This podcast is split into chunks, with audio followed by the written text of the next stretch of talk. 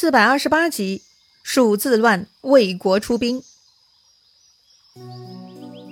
上一回咱们说到，刘禅腐败，听信黄皓的挑唆，居然又一次召回了姜维。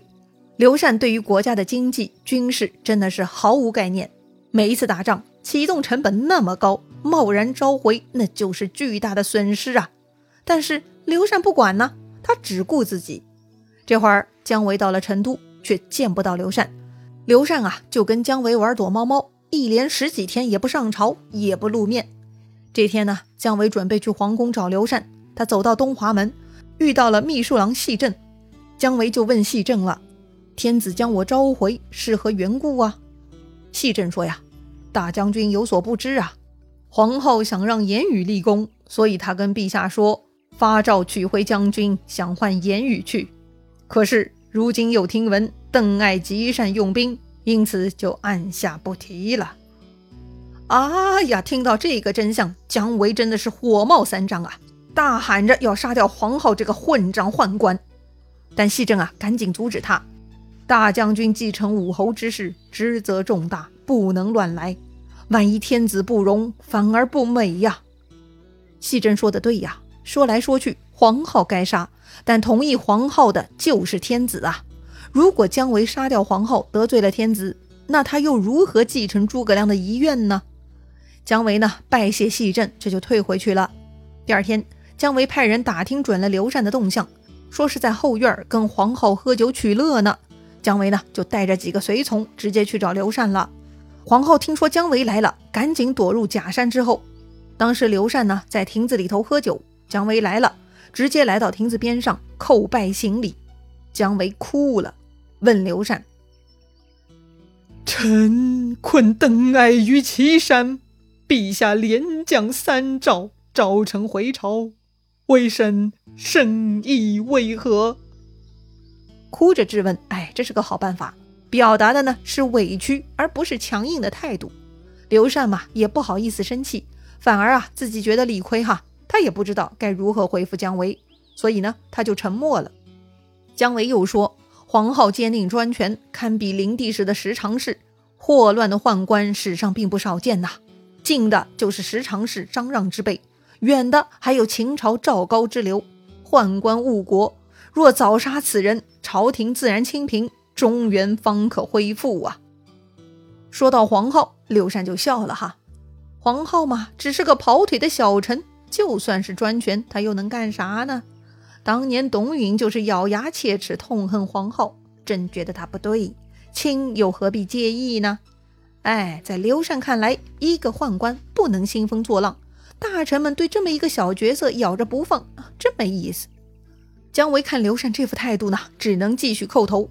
他说呀：“陛下今日不杀皇后，祸不远也。”刘禅不同意哈，爱之欲其生。吾之欲其死，卿为何容不下一个宦官呢？刘禅认为呢，姜维是夸大了黄皓的负面影响了。其实呢，就是因为姜维不喜欢黄皓而已。人嘛，总是用自己的极端爱憎来判定是非。这刘禅呢，似乎自己很看得开的样子哈。于是呢，他让人把那个躲着的黄皓叫出来，让黄皓呢向姜维请罪。黄皓嘛，标准的小人呐。他立刻哭着向姜维磕头请罪，说自己呀只是侍奉圣上，并不甘于国政，请将军不要听信外人之言而杀我呀。黄皓说呀，自己的性命都在将军手里，请将军可怜呐。一边说，他一边磕头如捣蒜，痛哭流涕，演得很逼真，很入戏。姜维知道这种情况下是杀不掉这个混蛋了，只能带着一肚子郁闷离开了。回去之后啊，姜维觉得不太对劲哈，他想着细正很有见地，于是呢，他又去找细正，详细说明了今天发生的事情，向他请教。细正一听啊，大叫不好，将军祸不远矣！将军若有危难，国家就要跟着被灭亡了。啊，这么严重吗？姜维赶紧向细正请教保国安身之策呀。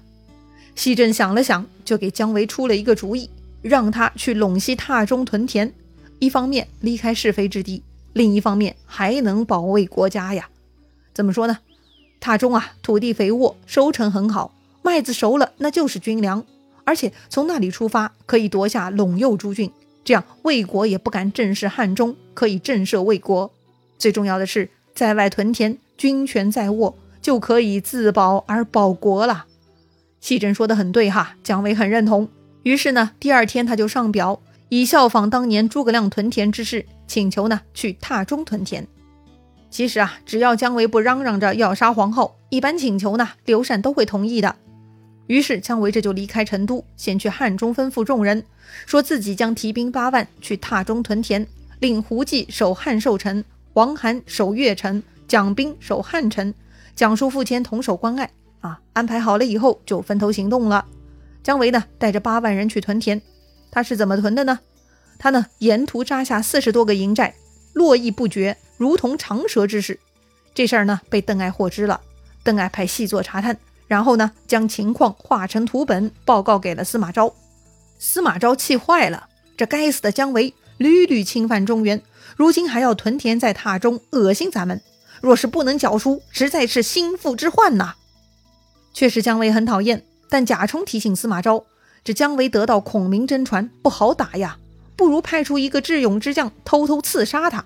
只要除掉姜维，蜀国就不用担心了嘛。还没等司马昭表态，从事中郎荀彧呢就站出来反对了。荀彧比较犀利哈，他看出了姜维屯田的真正原因。蜀主刘禅沉溺于酒色，宠幸皇后，蜀国大臣都有避祸之心。姜维在榻中屯田，那只是避祸之计而已。所以呢，咱们大军讨伐必然能胜，何必用刺客嘛？有道理。司马昭啊，很认同荀彧的判断。好，这回咱就不等姜维来侵犯，咱们就去教训教训他。那派谁去进攻蜀国呢？荀彧提议派邓艾为主将，钟会为副将，大事可成啊！司马昭很高兴哈，此言正合我意。于是啊，就将钟会叫进来谈话了。要说钟会，他早就想过有一天要主动伐蜀的，所以呢，他早规划好了行军方案。手里就有沿途地理情况的画本，他想好了在哪里安营，在哪里屯粮，他什么都准备好了。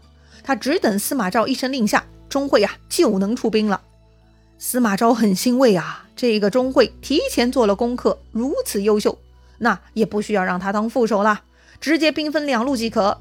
司马昭呢，这就拜钟会为镇西将军，假节钺，都督关中人马，调遣清、徐、兖、豫。泾阳等处。另外，司马昭派人持使节，令邓艾为征西将军，都督关外陇上军马，让他跟钟会约定日期伐蜀。安排完毕，第二天上朝，司马昭呢说了自己的安排。这个时候啊，朝中有一个人，前将军邓敦，他呢站出来劝谏了。他说呀，姜维屡犯中原，我军损伤很大，所以啊，邓敦觉得最好呢还是防守，还可以自保。如果涉险入川，那是自取祸乱呐。显然呢，邓敦的言论不符合司马昭的心意。但司马昭已经下令了，他不想听到反对的声音，更不希望反对的声音扰乱军心。司马昭大怒，说道：“我要兴仁义之师，伐无道之主，你胆敢违逆我意？”说完呢，他喝令武士将邓敦推出去斩了。不一会儿，邓敦的首级就被带上来了。刚才还是活人，这会儿就是人头了。在场的其他人都吓得面如土色呀。之后啊，再没有人敢啰嗦一句话了。司马昭呢，为了安定众人，他又开始分析了。他说呀，其实咱们魏国是很有优势的。首先，上一次东征那是六年前的事情，这六年咱们已经休整好了。第二，我们早晚要攻伐吴国，这是最佳路线。先打西蜀，然后顺流东下，水陆并进，就可以吞并吴国。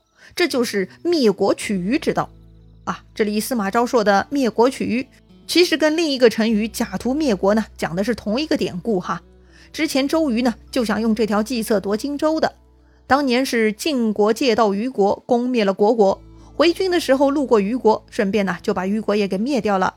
司马昭这么说，情况呢其实不完全相同。但是呢，就像当年晋国灭掉了国与两个小国，这种小邻邦啊，就是要一个一个灭掉的。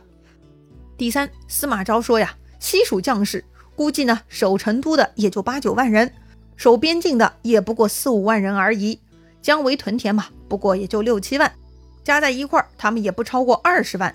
但咱们魏国邓艾有关外陇右之兵十几万，可以绊住姜维，让他顾不得其他地方；另有钟会带上关中精兵二三十万，直抵洛谷，三路袭击汉中。就凭暗弱的刘禅，他何以能够抵抗钟会呢？